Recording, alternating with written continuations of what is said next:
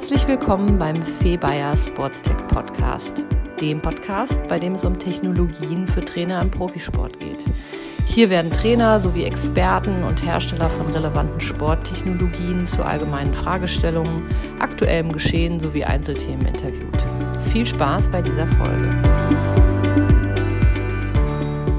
Hallo und herzlich willkommen zum 69. Podcast von Fee Bayer Sportstech. Heute habe ich zu Gast die liebe Chiara Behrens, Sportpsychologin beim DFB. Chiara befindet sich gerade im Homeoffice in Wolfsburg. Liebe Chiara, herzlich willkommen. Wie geht es dir? Vielen Dank, liebe Fee. Ich freue mich sehr über die Einladung in deinem Podcast und doch schon äh, 69. Folge. Das ist ja echt beachtlich. Und ja, freue mich, dass wir heute über ganz spannende Themen sprechen können. Ja, das geht mir natürlich auch so. Unser Vorgespräch war schon super spannend und wirbelig und ich äh, bin mir äh, sicher, dass, dass das äh, heute so weitergehen wird. Ähm, das Lustige ist, dass ja in der letzten Folge der Kollege Johannes Egelseher vom DFW auch schon hier war. Also mhm.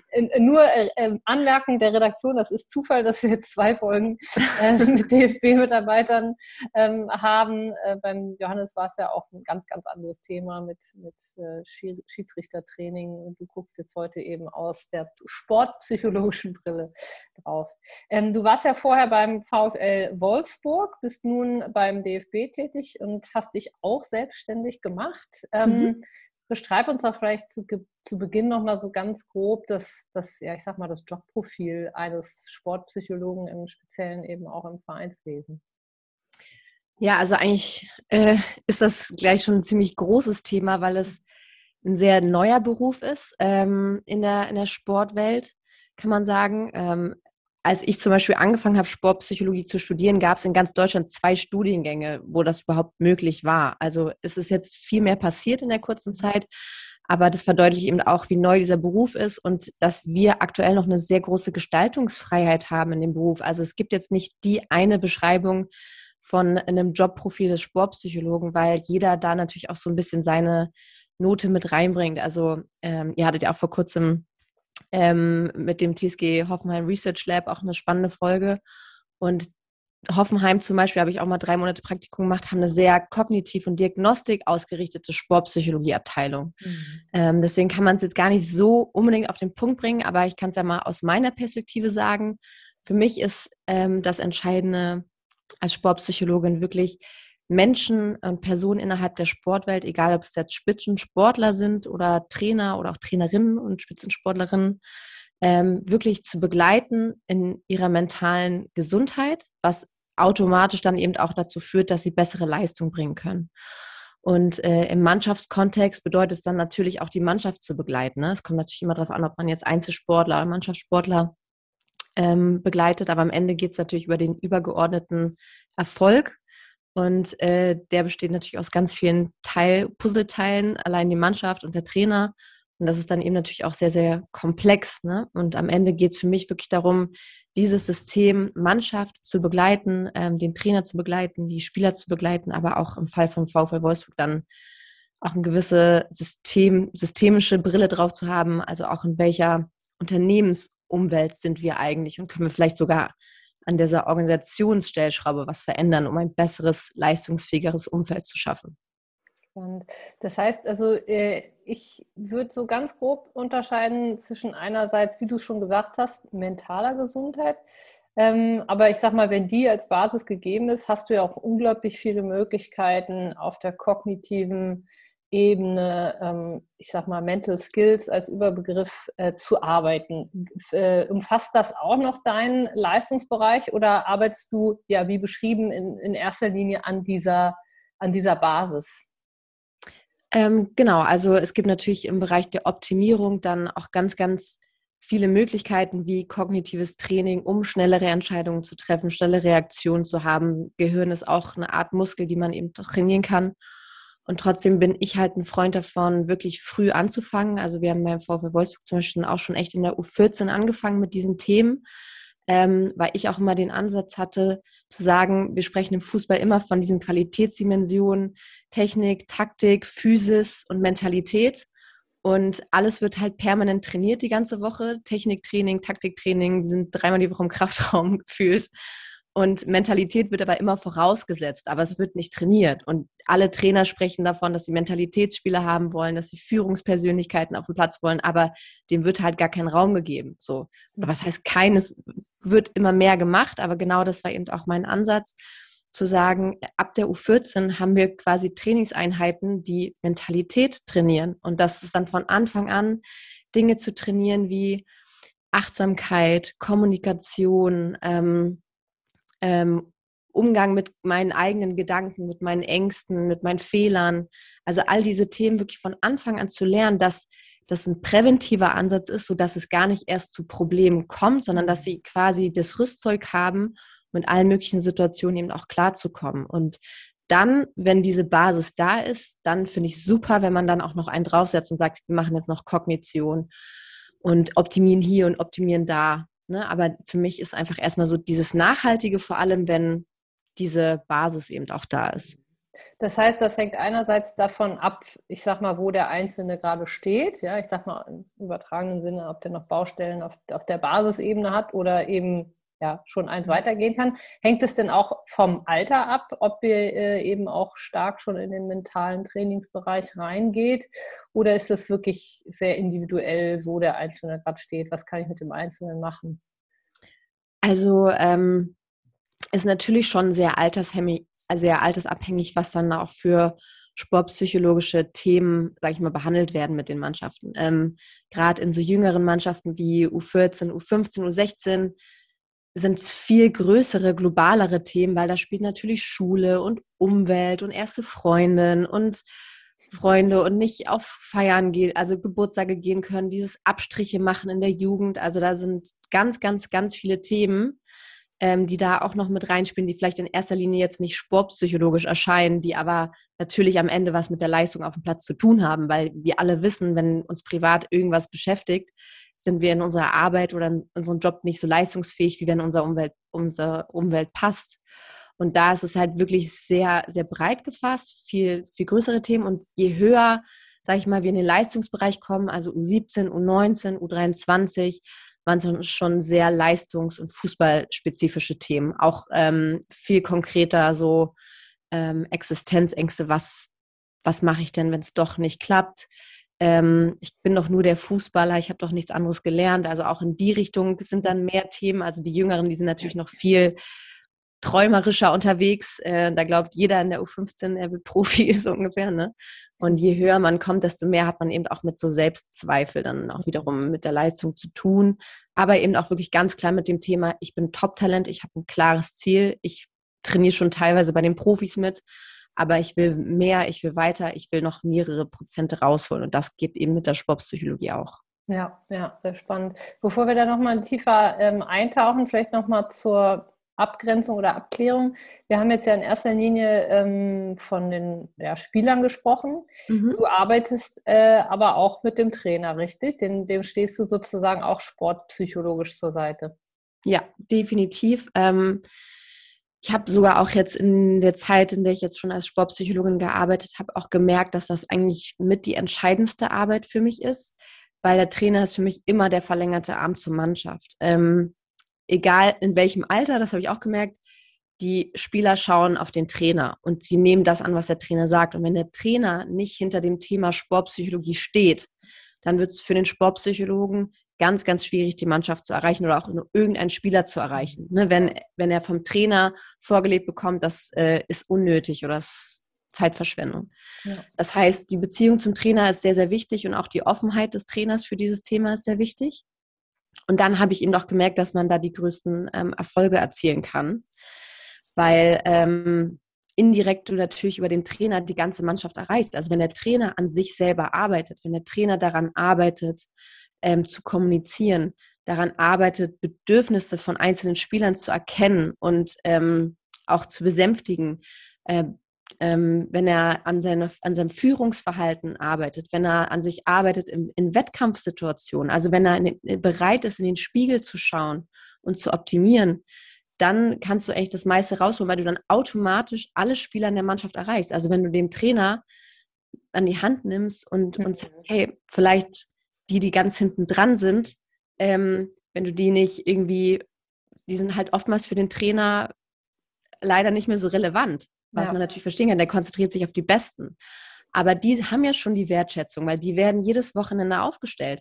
Und es kann auch ganz spannend sein, sich mal mit denen zu beschäftigen, die hinten dran sind, weil das sind oftmals diejenigen, die eine Mannschaft stören, die die anderen mit runterziehen in ihr Loch, weil die unzufrieden sind, weil die Selbstzweifel haben, weil die auf den Trainer losgehen, weil die auf die anderen losgehen. Wenn man die aber hinter sich versammelt als Trainer, dann wissen das die vorne dran sehr zu schätzen, weil sagen, ey, der holt sogar den letzten im Kader ab. Und dann hat man insgesamt ein viel höheres Leistungsniveau in der Mannschaft, viel höheren Konkurrenzkampf. Und solche Themen, ähm, die, die kann ich auch verstehen, dass man die dann nicht automatisch auf dem Schirm hat, weil man natürlich immer mit taktischen Inhalten beschäftigt ist und auf den nächsten, das ist halt so ein schnelllebiges mhm. Geschäft. Du hast ein Spiel und teilweise drei Tage später schon wieder das nächste Spiel. Das heißt, es sind natürlich ganz viele ähm, Themen, die so ein Trainer im Kopf hat. Und da kann es einfach extrem hilfreich sein, so jemanden wie einen Sportpsychologen im Team zu haben. Ist ja klar, muss ich auch sagen. Aber ähm, einfach, um diese Themen halt auch auf dem, auf dem Schirm zu haben und einen Umgang damit zu lernen. Ja.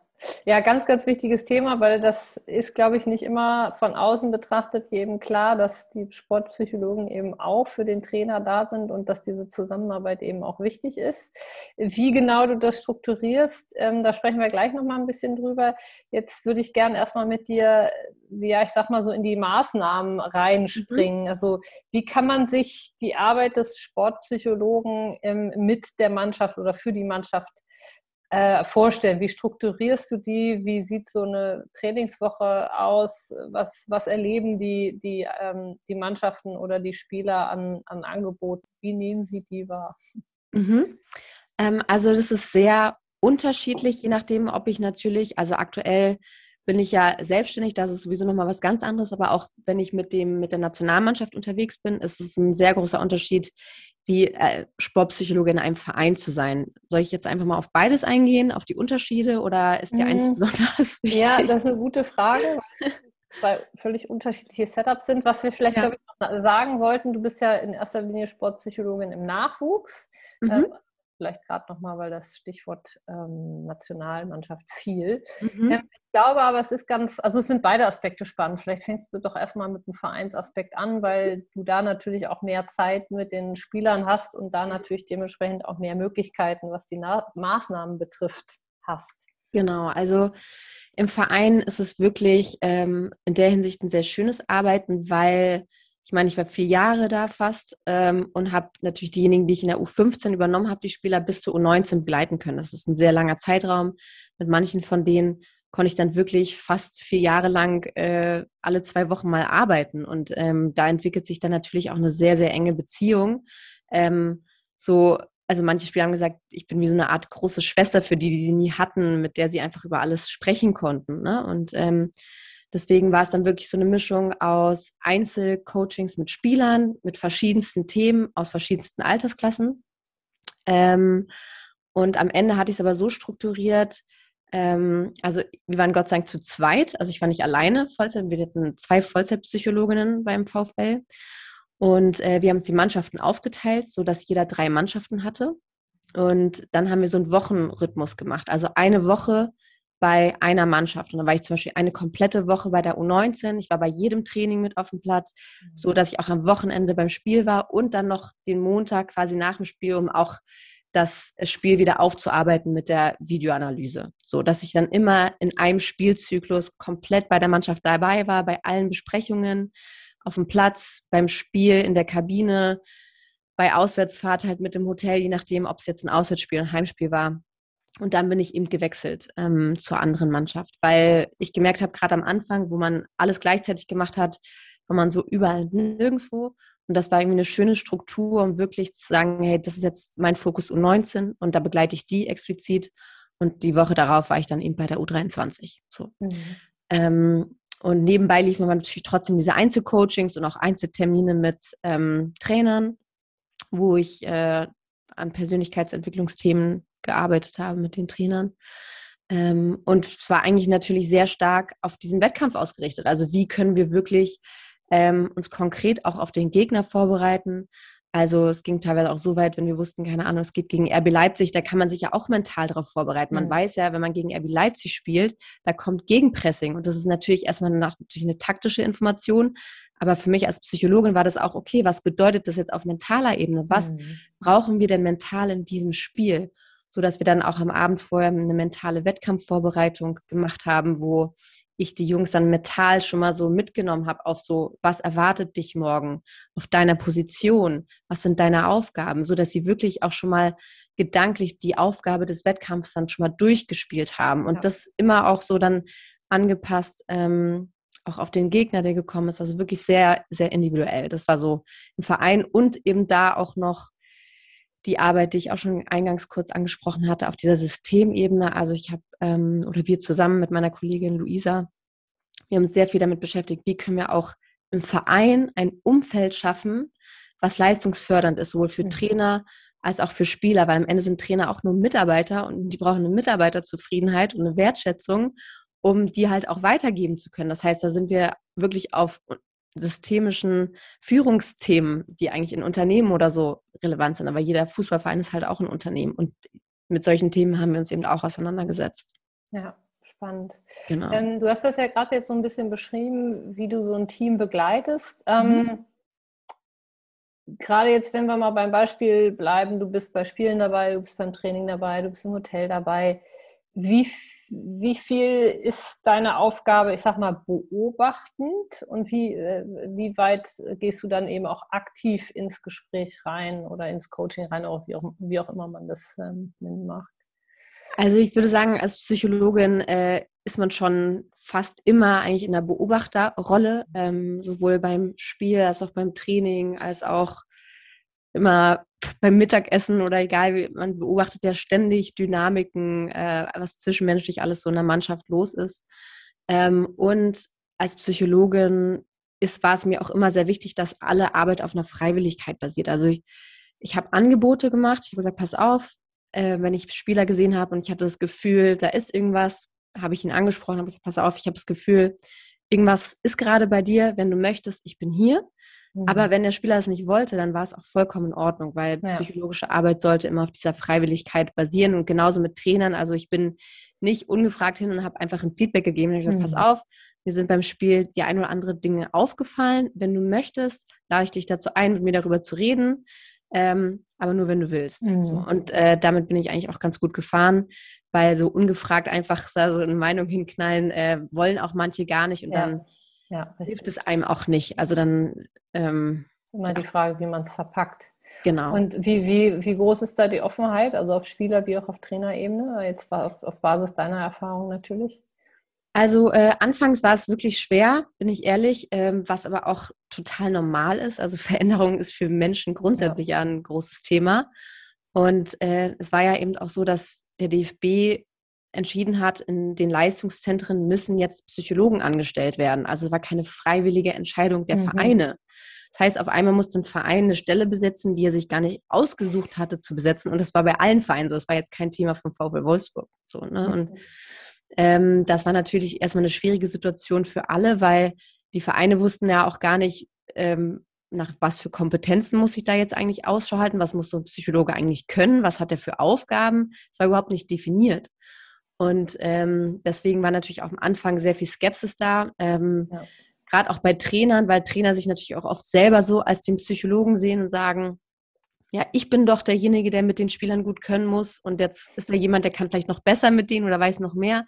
Also da ist dann auch manchmal so ein gewisses Konkurrenzdenken und äh, das ist mir einfach immer ganz wichtig, das auch abzubauen, weil am Ende sehe sehe ich uns Psychologen einfach als ein Puzzlestück in dem Ganzen. Ähm, ohne einen Physio, ohne einen Athletiktrainer, ohne die würde es ja auch nicht funktionieren. Und ich sehe uns wirklich als, als ein Puzzlestück in dem Gesamten, das einfach nur da ist zum Optimieren, ähm, aber niemanden irgendwie da Kompetenzbereich wegzunehmen. Und so ist eben ja dann auch ganz entscheidend, glaube ich, für einen Sportpsychologen, dass er reinkommt und erst wirklich erstmal sich die Sache anschaut. Also was habe ich für einen Trainer? Was ist dem wichtig an der psychologischen Arbeit und wo überschreite ich vielleicht Bereiche, die ähm, ich nicht überschreiten sollte, weil der Trainer das, das einfach sein Bereich ist zum Beispiel. Ne? Das ja. ist ja auch von Trainer ja. zu Trainer unterschiedlich. Ganz, ganz wichtiges Thema auf jeden Fall. Ähm, jetzt bist du ja in, in erster Linie im Nachwuchs unterwegs. Ich meine, da ist natürlich das Themenspektrum groß, aber was sind so die, ich sag mal, Top drei häufigsten Themen, mit denen die Spieler auf dich zukommen? Mhm. Also ich würde sagen, das häufigste Thema, was, ähm, also die kommen nicht mit dem Thema, aber das ist das versteckte Thema hinter dem Thema. Also Themen, mit denen die kommen, ist, äh, ich bin nicht im Kader oder Langzeitverletzungen. Also die kommen natürlich hauptsächlich, wenn Probleme da sind. Ich habe ja vorhin schon gesagt, mein Wunsch ist, dass präventiv gearbeitet wird äh, und nicht erst, wenn ein Problem da ist. Das ist immer so dieses Feuerwehrmann-Prinzip, von dem ich halt nicht so ein mhm. Freund bin. Aber trotzdem ist es ja so, die Menschen öffnen sich erst oftmals, wenn, wenn halt, wenn es ja. irgendwie nicht läuft. Und da habe ich für mich dann schon relativ schnell entdeckt, das größte Thema, was eigentlich die Jugendlichen haben, ist, dass sie sich so stark mit dem Fußballer identifizieren, dass sie gar keine eigene Persönlichkeit mehr haben oder beziehungsweise sie gar nicht kennen. Noch nicht, ja. Ne? Und das ist wirklich Wahnsinn, wenn man mit so 14-, 15-Jährigen redet und man sie fragt, wer bist du eigentlich? Stell dich doch mal vor, ja, ich bin ein Stürmer und ich habe einen guten Abschluss und ich habe einen starken rechten Fuß. So.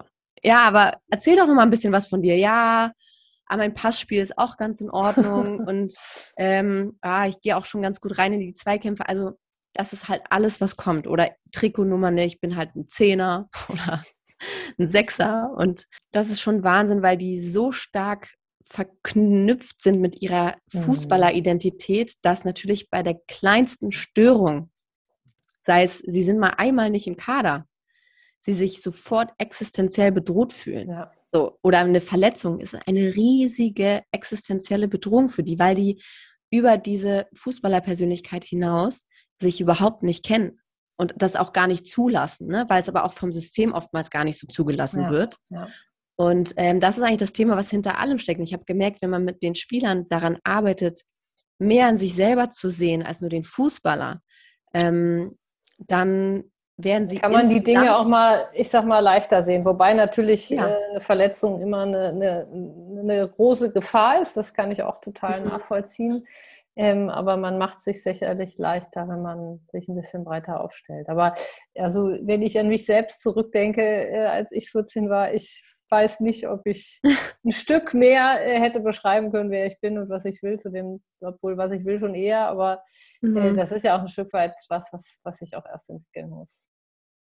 Ja, und trotzdem habe ich eben gemerkt, je stabiler sie trotzdem auch sind in ihrer Persönlichkeit, desto besser können sie dann mit Rückschlägen umgehen, sei es eine Verletzung, ähm, die vielleicht sogar als eine Chance nutzen, auch mit Themen wie nicht im Kader zu sein. Also egal welches Problem dann auftaucht, sie, sie waren dann viel stabiler einfach in ihrer Psyche. Absolut, so. Und ja. ähm, das war eigentlich das Thema, was für mich dann am relevantesten war, zu sagen, okay, ich will hier Persönlichkeitsentwicklung mit den Jungs betreiben. Ich will, dass die sich kennenlernen. Ich will, dass die ähm, wissen, dass sie mehr sind als nur der Fußballer.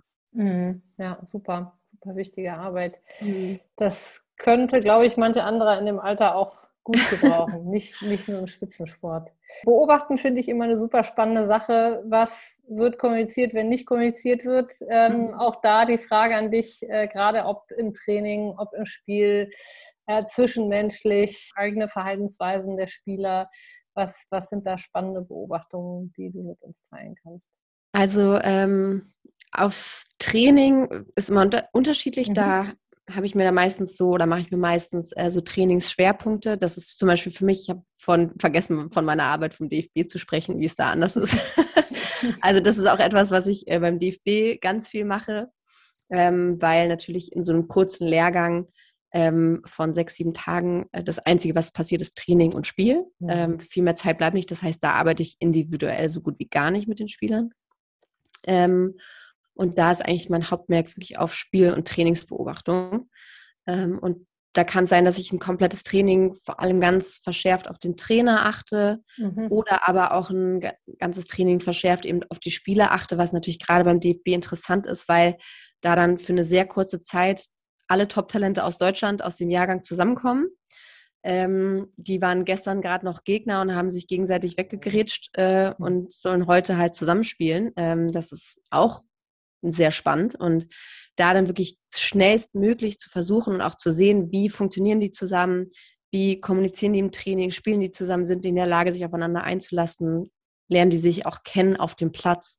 Das sind so Themen. Und äh, im Spiel ist es dann wirklich so, also das hatte ich auch im Studium ähm, von meinem Professor gelernt, Professor Dr. Andreas Malowitz heißt er. Ähm, der hat uns wirklich sportpsychologische Spielanalyse beigebracht, äh, wo wir gelernt haben, ein Spiel aus psychologischer Perspektive zu analysieren und richtig Spielanalysen auch zu schreiben danach mhm. aus einer psychologischen Perspektive, wo es dann wirklich darum geht, ähm, die Mannschaft als Ganzes zu beobachten. Also da gehe ich gar nicht mehr so auf einzelne Charaktere ein, sondern das schaue ich mir wirklich den kompletten Prozess des Spiels der ganzen Mannschaft und die verändernde Dynamik ein. Das kann man sich wirklich vorstellen. Also da ist vielleicht eine Phase am Anfang, die ersten zehn Minuten, die kommen irgendwie noch nicht so rein, ähm, brauchen, machen viele Fehler und auf einmal kippt aber das Spiel und dann sind sie total im Fluss. Also ich schaue mir wirklich das Spiel dann an und beschreibe alles, was ich sehe und am Ende teile ich das Spiel in Phasen ein. Und das ist dann mal ganz spannend, weil man dann sehen kann, auch Muster einer Mannschaft erkennen kann, Verhaltensweisen einer Mannschaft. Wie verhalten sie sich nach dem Gegentor? Wie verhalten sie sich nach Führung? Wie verhalten sie sich nach egal welchem Verhalten? Und je mehr Spiele man beobachtet, desto mehr kann man auch, sage ich mal, die Mannschaft wie eine Person sehen, die bestimmte Verhaltensweisen hat, die sich immer wieder tut.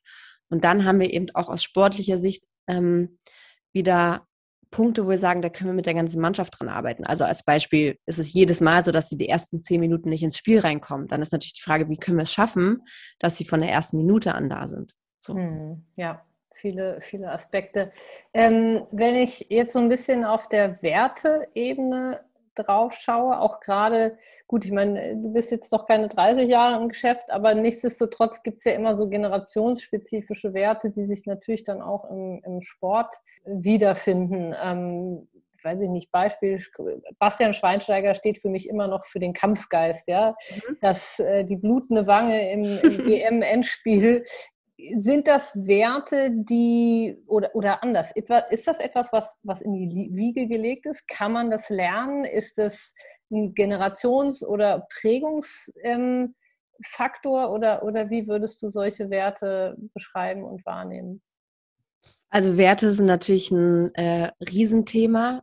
Ist sehr schwierig, weil wir gerade wirklich in so einer Zeit leben, wo wir noch viele Trainer haben, die alter Schlag ist jetzt vielleicht zu hart gesagt, aber selbst meine Generation äh, oder die, die ein bisschen älter sind, sind halt ganz weit weg von der Generation, die wir gerade an Jugendlichen haben. Das sind, das sind einfach Spieler, die sind mit dem Internet auf die Welt gekommen. Die sind mit dem Smartphone auf die Welt gekommen. Das, die haben eine völlig andere Realität und dementsprechend ja auch völlig andere Werte. Und ich merke halt, dass viele Probleme auch darin bestehen, dass unsere Generation gar nicht versucht, die Generation zu verstehen, sondern auch auf was, ach, Handy, so viel Bildschirmzeit, Internet ist mhm. schlecht, alles weg, die dürfen nicht so viel zocken. Also es wird oftmals, sage ich mal, schlecht geredet, aber wir beschäftigen uns nicht damit. Wir beschäftigen uns nicht damit, wie sehen denn die Jugendlichen eigentlich die Welt und was, was gibt es denen denn? Was, was sehen die da drin? Und ähm, das ist schon so ein Wertethema oder glaube ich das größte Wertethema, was, was man vielleicht so hervorheben kann,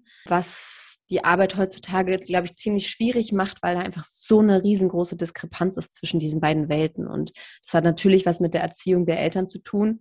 Ähm, aber da können sich die Eltern ja auch gar nicht gegen wehren, gegen diese Entwicklung. Also das, das ist jetzt einfach ein Teil dieser Welt und ein Teil der Jugendlichen und den kann man nicht wegreden so. Ja. Und ähm, auch die Eltern haben oftmals nicht den Umgang damit, den Jungs einen bewussten oder den Mädels einen mhm. bewussten Umgang damit beizubringen. Und ähm, da habe ich jetzt natürlich wieder ein ganz anderes Thema aufgemacht, aber ähm. aber auch ein sehr relevantes, wo ich äh, schon auch gerne nochmal im Verlauf des weiteren Gesprächs mit dir drüber sprechen würde. Ja. Also das ist mir jetzt einfach sofort zu Werte ja. eingefallen. Ähm, und da spielen natürlich einfach viele Sachen mit rein. Ähm, so, wir haben auch gerade letztens erst darüber gesprochen, so Thema Kommunikation oder auch mit Erwachsenen kommunizieren oder wenn man sagt, die Jugendlichen, die äh, treffen sich zu fünft und jeder sitzt am Handy. So, mhm. da würden wir jetzt aus Werte-Sicht sagen, das ist ja respektlos. Unsere Werte sind doch, dass man offen kommuniziert und sich in die Augen schaut und keine Ahnung. Für sie ist es aber, sie sitzen dann in dem Moment nicht mit fünf Leuten da, sondern mit 20, weil sie ja am Handy wieder mit fünf Leuten Kontakt haben, die ihnen vielleicht viel wichtiger sind als die Leute, mit denen sie da gerade sitzen. Und dann für sie sind sie nicht alleine. Für sie ja. die kommunizieren in denen, die schenken Aufmerksamkeit in, in, Form von Emojis und äh, bei WhatsApp oder in Form von Sprachnachrichten schenken sie Wertschätzung und Zeit. Und das ist für sie deren Welt. Und wir nehmen das wahr und denken, ah, das, das geht ja gar nicht. Ja. so. ja, das ist ein ganz, ganz schwieriges Thema, weil es natürlich omnipräsent ist, die neuen Medien, ähm, das Internet, was eigentlich 24-7 verfügbar ist mit, mit sämtlichen Möglichkeiten. Es hat äh, klar auf der wissenschaftlichen Ebene auch einfach ja mittlerweile sogar nachweislich Nachteile. Nichtsdestotrotz ist das natürlich ein, ein Thema, ja, wo es eigentlich wahrscheinlich auch unsere, nicht nur wahrscheinlich, sondern wo es unsere Aufgabe ist, auch diesen Umgang mit diesen neuen Medien auch ähm, ja, zu vermitteln. Ähm, ist das auch ein Angebot der, der Sportpsychologen oder ja, ich sag mal, wer ist eigentlich dafür zuständig, den Jugendlichen, den Heranwachsenden dabei so ein bisschen eine Orientierung zu geben? Also da sind wir wieder beim Rolle, Rolle der Sportpsychologie. Mhm. Also ich war schon alles möglich, war ja auch schon Architekt, weil wie gestaltet man einen Raum, dass man sich da psychologisch wohlfühlt. Äh, und auch Thema Social Media, klar hat das ja auch mit der Psyche zu tun, ne? aber am Ende bin ich auch immer ein Freund davon, die Themen abzugeben und beim VfL Wolfsburg haben wir da zum Beispiel mit ähm, der BG 3000 zusammengearbeitet. Also ich habe gemerkt, das Thema ist groß oder wir haben das gemerkt, Luisa und ich, ähm, haben gemerkt, wir müssen da was machen und haben dann Experten reingeholt. Und die BG 3000 ist zum Beispiel so ein Unternehmen, die machen auch digitale Bildung an Schulen. Ähm, die sind riesengroß, die beschäftigen sich super fundiert mit dem Thema und haben auch einen ganz anderen Ansatz, weil sie dann da nicht irgendeinen äh, Medienwissenschaftler hinstellen, der 70 Jahre alt ist, sondern, also es ist jetzt überhaupt nicht despektierlich gemeint, aber die stellen halt 18-jährige YouTube-Blogger dahin. Ja. Und die sind viel glaubwürdiger für die Jungs und mhm. die vermitteln denen dann digitale Gesundheit. Und von denen hören, kaufen die das ja auch ab. Und ja. ähm, das ist so deren Ansatz und das hat uns eben sehr gut gefallen und deswegen war das auch ein sehr, sehr großer Teil, aber eher so in einer kooperativen Arbeit. Ja, super. Wenn wir jetzt schon bei dem Thema Medien sind, dann können wir gleich auch mal rüberschwenken zum Thema Technologien. Mhm. Ähm, ich selbst beschäftige mich ja im Kern meiner Arbeit mit, mit Sporttechnologien, was auch ein super spannendes Thema in Hinblick auf Generationen ist. Natürlich ähm, mhm. merke ich auch, es ist von der Vereinskultur abhängig, es ist aber natürlich auch von Generationen und, und der, der persönlichen Kultur des, des einzelnen Trainers oder ähm, Mitarbeiters abhängig. Ähm, das ist wiederum aber, Fragezeichen, ganz anderes Thema im Nachwuchs, denke ich mal. Da, wo also ich sag mal, jeder, der letzten Endes mit dem Handy im, in der Hand ein bisschen überspitzt aufgewachsen ist, hat ja automatisch einen anderen Zugang zu Technologien. Ähm, kannst du da übers, übers Handy, übers Internet hinaus Beobachtungen mit uns teilen, wo du sagst, die gehen ganz anders mit Technologie um, die sind da ganz anders aufgeschlossen, die denken da ganz anders. Was, was beobachtest du da? Also ich merke schon, dass die da ähm, sehr offen einfach für sind und das auch cool finden ähm, wann immer irgendwas äh, mit Technologie passiert. Also in meinem VfL und auch beim DFB arbeiten wir zum Beispiel mit dem Wiener Testsystem, was ähm, zur Erhebung von dem kognitiven Ist-Zustand sozusagen dient oder kognitiver Schnelligkeit.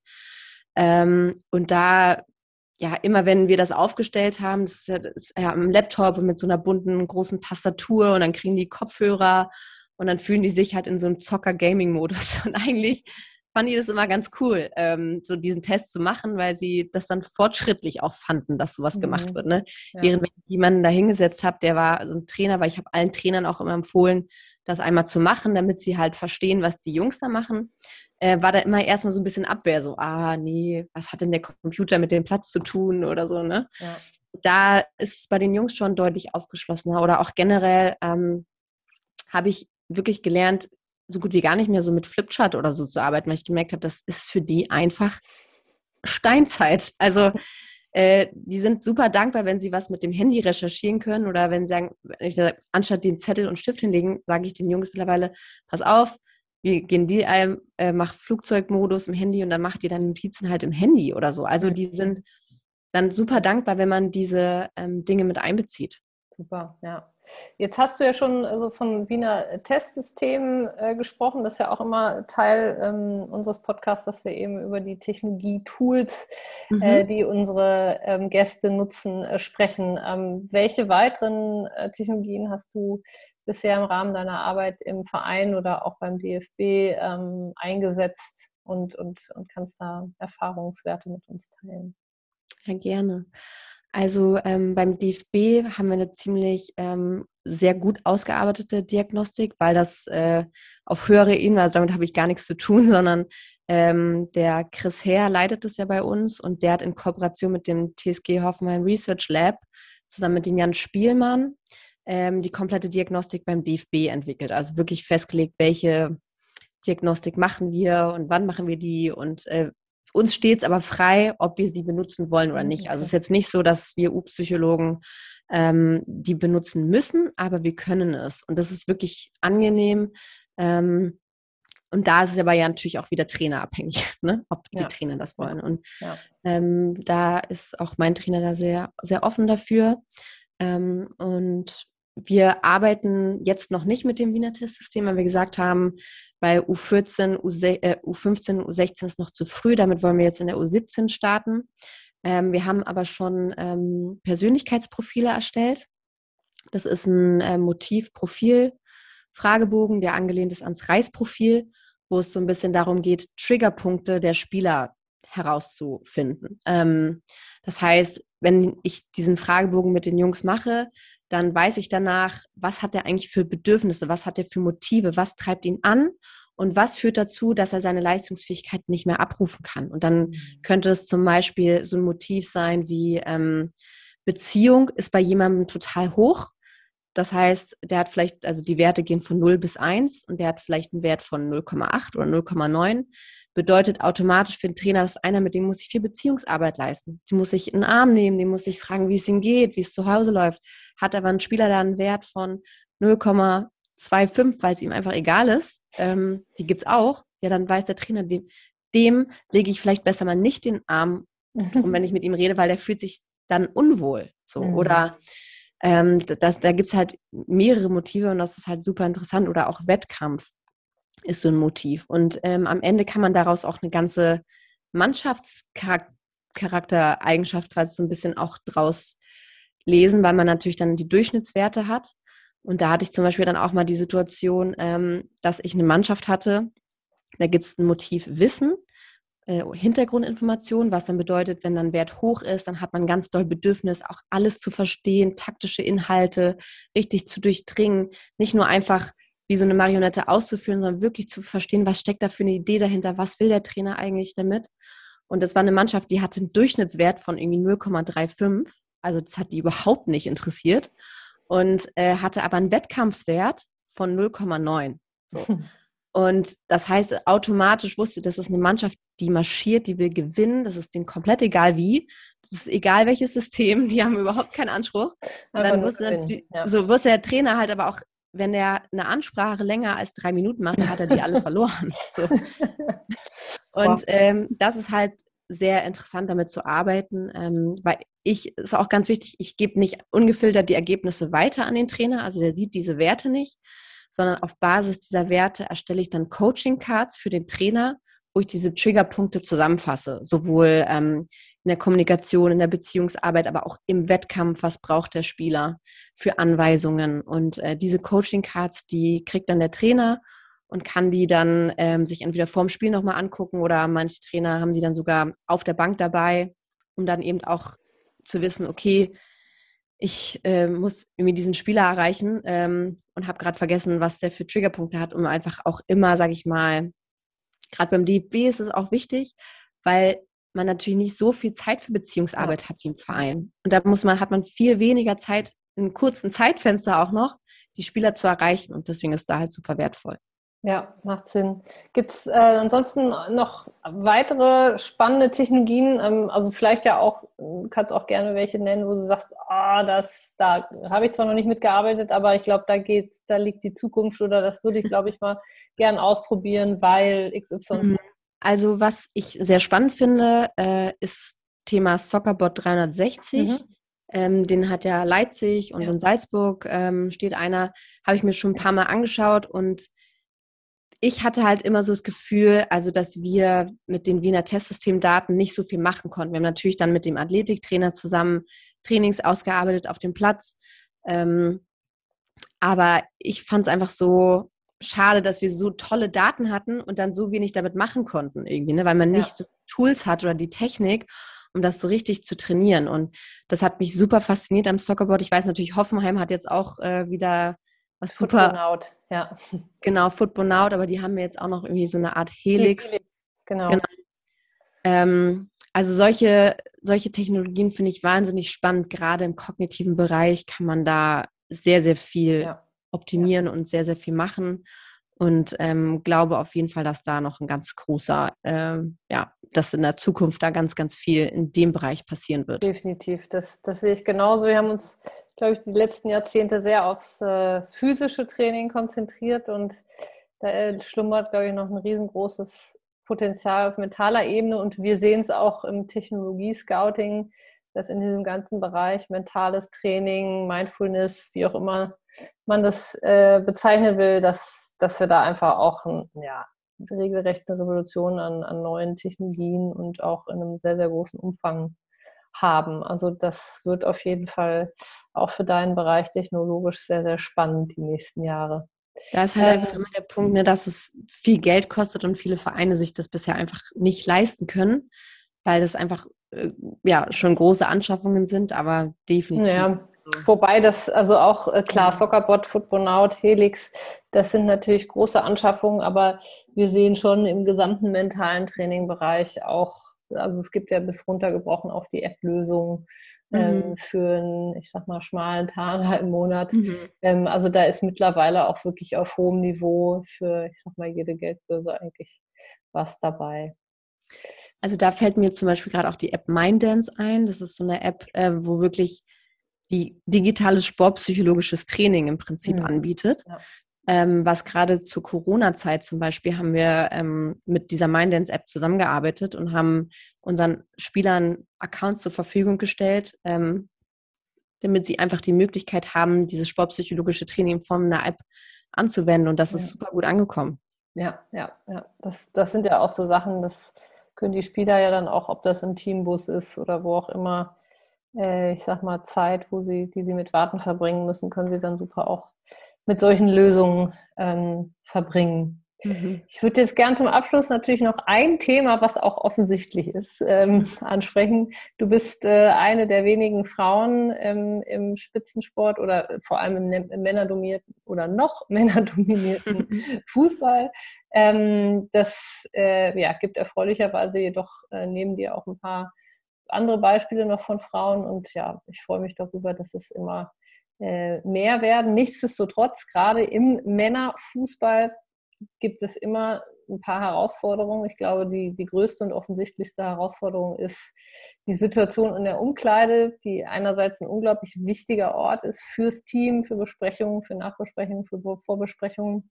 Ähm, aber es eigentlich die Vorstellung ja undenkbar ist, dass in der Männerumkleide äh, äh, da eine Frau auftaucht. Ähm, wie, wie gehst du damit in deiner Arbeit um und wie nimmst du auch diese, ja, diese männerdominierte oder diese Arbeit in, in einer männerdominierten Welt als Frau wahr? Mhm. Also zu Anfang war es wirklich schwer, da sich als Frau zu positionieren, weil ich meine, ich habe auch wirklich, ich bin frisch aus dem Studium raus. Als ich da, an, als ich angefangen habe, war ich irgendwie, war ich da 26, 25. Und da ist natürlich dann erstmal so der Punkt, da muss man sich extrem beweisen. Da hatte ich schon das Gefühl, dass als Frau ich mich doppelt so hart beweisen musste, wie das hätte vielleicht ein Mann machen müssen. Ähm, so, weil man erstmal abgestempelt wird, so als kleine Mausi. Ähm, so, die ist ja ganz nett zum Anschauen, aber mehr auch nicht, so nach dem mhm. Motto. Äh, und da musste ich schon sehr hart für arbeiten, mir dann auch dieser, diesen Respekt zu erarbeiten. Und das hat aber dann auch geklappt. Und dann habe ich aber wiederum gemerkt, wenn man diesen Weg dann auch gegangen ist und das geschafft hat, sich den Respekt zu erarbeiten, dann war es, äh, dieser Weg dahin war zwar hart, aber dann war es umso ähm, wertschätzen. Also ich habe dann total gemerkt, wie, wie sehr ich gewertschätzt wurde, auch von meinen Kollegen, gerade dafür, weil ich mich halt behauptet hatte irgendwie. Mhm. Und ähm, das wurde mir dann auch zurückgemeldet. Das tut so gut, eine Frau dabei zu haben, diese weibliche Energie. Du schaust nochmal anders drauf, weil du einfach eine Frau bist. Für andere Themen bist du dann irgendwie ansprechbar. Auch für die Spieler war es ein wichtiger Punkt, so eine weibliche Perspektive immer dann dabei zu haben.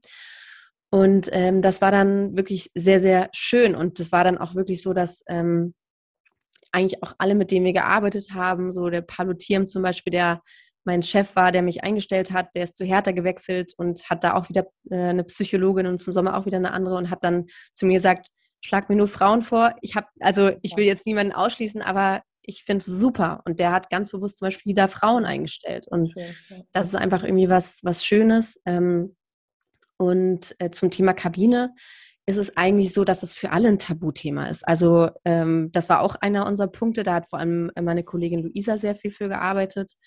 Ähm, Thema Kinderschutz im Fußballverein voranzutreiben, weil es natürlich die Kabine ist ein Nacktort und äh, das ist ein absolutes No-Go, dass Erwachsene mit Jugendlichen dann in dem Moment in der Kabine sind, egal ob das jetzt Mann oder Frau ist. Und das war erstmal so ein Thema, was, was sowieso für alle relevant ist. Das heißt, ich habe mich da eigentlich überhaupt nicht ähm, ausgegrenzt gefühlt, weil wir alle rausgegangen sind, wenn die Jungs sich umgezogen haben, außer natürlich die Physios, die sind da, ähm, weil sie dann die Jungs auch behandeln und so, weil das sind eigentlich die einzigen, die in der Kabine wirklich sind oder der Arzt. Ähm, aber der Rest, wir sind wirklich alle ähm, draußen und gehen erst in die Kabine rein, wenn die Jungs umgezogen sind.